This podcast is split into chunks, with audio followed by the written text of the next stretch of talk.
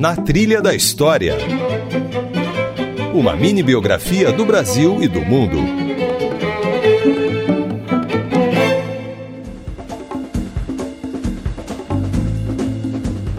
Eu sou Isabela Azevedo e está começando mais uma versão reduzida do Na Trilha da História.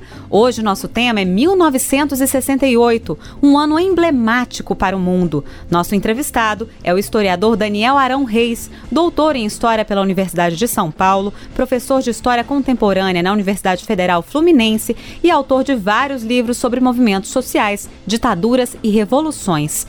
Ele nos conta que 1968 foi um ano revolucionário e de choque de gerações. Os jovens queriam mudar o mundo, não pela violência das armas, mas pela transformação das ideias. Nos anos 60 e 68 especialmente, surgiu com muita força um paradigma de mudança social que investia na mudança das consciências e que investia em conquistas progressivas de direitos.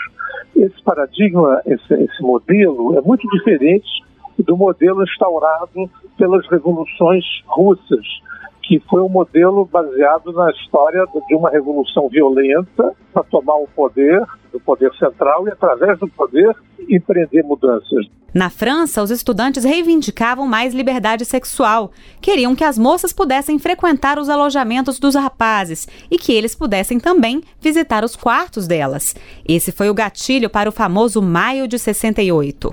Veja bem que o, o processo tem início numa reivindicação de alteração dos costumes. Os estudantes não queriam tomar o poder, né? os estudantes não queriam tomar o poder pela violência, mas alterar radicalmente padrões que organizavam os costumes. O movimento estudantil que havia começado na Universidade de Nanterre, próximo a Paris, se deslocou para o coração da capital, na Universidade de Sorbonne. Foram montadas barricadas e houve choque com a polícia. Esses estudantes vão enfrentar uma grande repressão, uma grande intolerância, mas, para além de numerosos feridos, né, tanto entre os estudantes como entre as forças policiais, não houve praticamente registro de mortos. E aí explode, né, explode em um mês de grandes lutas sociais, né, em que os estudantes reivindicam uma mudança de padrão. Né? Aparecem aquelas famosas frases: é proibido proibir, todo poder é imaginação. Do outro lado do Atlântico, os norte-americanos assistiam pela TV aos horrores da Guerra do Vietnã, considerado um dos episódios mais sangrentos e sem propósito da história do século XX.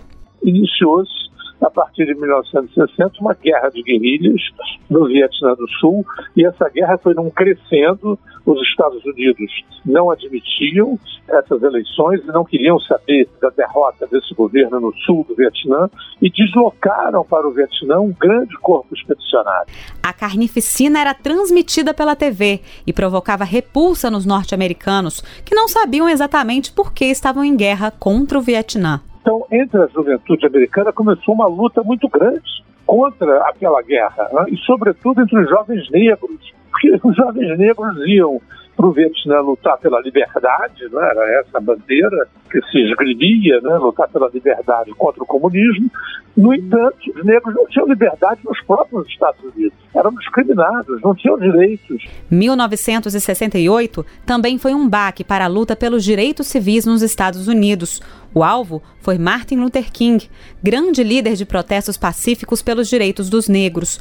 O homem que havia ganhado o Prêmio Nobel da Paz e tinha um sonho de que as pessoas não seriam mais julgadas pela cor da pele, e sim pelo caráter, foi assassinado em 4 de abril daquele ano. É, foi um trauma muito forte, porém isso não levou ao desânimo. O movimento, em termos imediatos, né?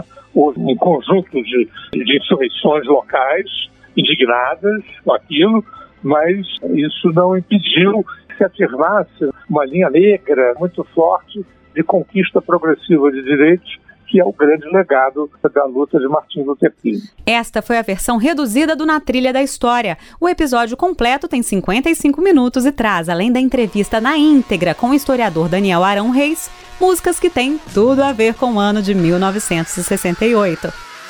Say you want a revolution, well, you know, we all want to change the world.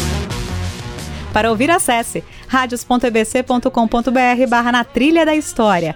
E se você quiser mandar uma mensagem pra gente, nosso e-mail é culturaearte@ebc.com.br. Até semana que vem, pessoal. Na trilha da história. Roteiro e apresentação Isabela Azevedo. Produção Lidiane Leles. Esta é uma realização da EBC, Empresa Brasil de Comunicação. Na trilha da história. Uma mini biografia do Brasil e do mundo.